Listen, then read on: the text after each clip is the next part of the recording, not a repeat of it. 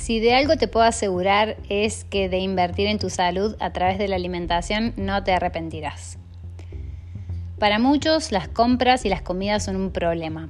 Hasta he escuchado que si podrían no comerían, lo cual me deja boquiabierta de solo imaginarlo.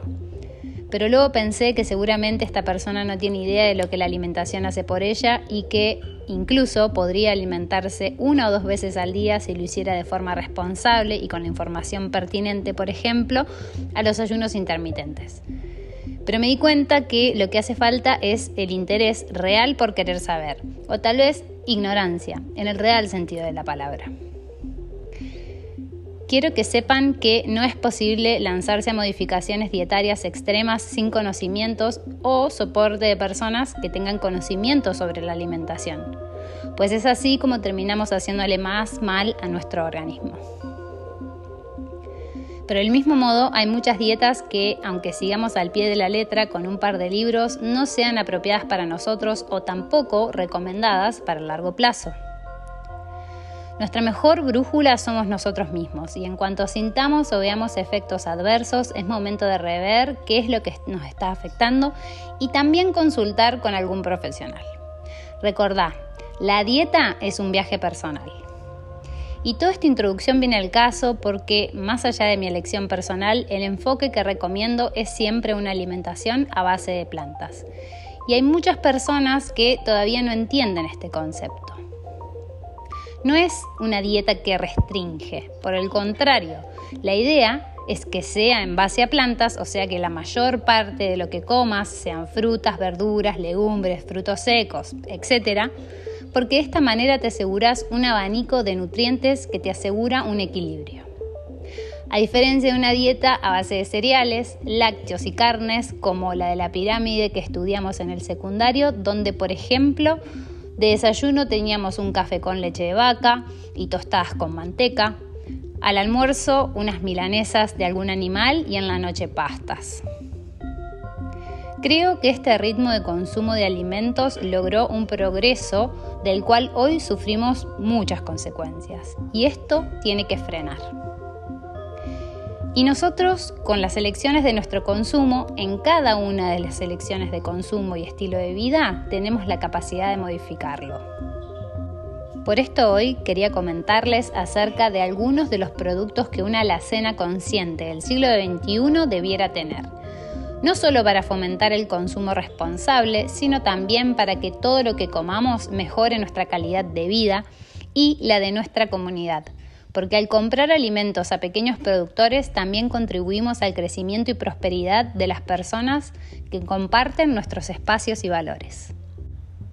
Los condimentos como la salsa de tomate siempre es bueno tener a mano porque transforman un simple arroz en un guiso inolvidable. Hay variadas marcas que deberás explorar entre las góndolas de tu ciudad de salsas picantes, chutneys y mostazas, o chucruts que a la hora de comer urgentemente podés combinar con cualquier legumbre y verdura para hacerte un plato balanceado y súper sabroso. Ah, y si hablamos de legumbres, por favor hágase del hábito de comprarlas secas y de a y poner al menos 200 gramos en remojo de un día para el otro previo a su cocción y después ves cómo la usás. Si tenés tiempo de hacer un paté o si la dejás como están en la heladera, que te dura al menos 7 días. Es clave tener siempre algún humus, un table de semillas como el girasol o almendras y patés o mayonesas vegetales para snackear entre comidas. De hecho, te puede salvar una entera si le agregás vegetales crudos y cocidos cortados. Compra panes y budines frescos y de masa madre si conseguís. Y los cortás antes de mandarlos al freezer. Así siempre tenés una rodaja de pan real. Porque si no sabías, los de bolsita y de súper están casi nulos de nutrientes y generan inflamación, justamente porque no están bien procesados ni son integrales.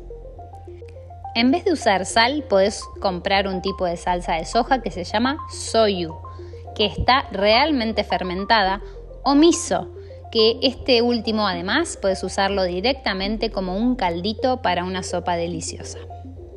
Si sos vegano, no te pueden faltar las algas y sobre todo la espirulina, porque esta última, al ser de agua dulce, la podés integrar a preparaciones saladas o dulces, como a un licuado o un jugo. Luego, para darle gusto a quesito a las comidas, la levadura nutricional como la titán, que es la más rica del mercado. También compra semillas de alfalfa para hacerte unos brotes en tan solo 4 días con el que luego te puedes hacer un sándwich gourmet junto a un hummus o un paté y unas hojas verdes. El tahini y la mantequilla de maní para untar en tostadas o para darle cremosidad a una salsa. Y por último, hamburguesas, tartas, viandas y lo que encuentres en el área de congelados para salvar los momentos que no tenés tiempo para hacerlo vos mismo. Espero que les haya servido y hasta el próximo episodio.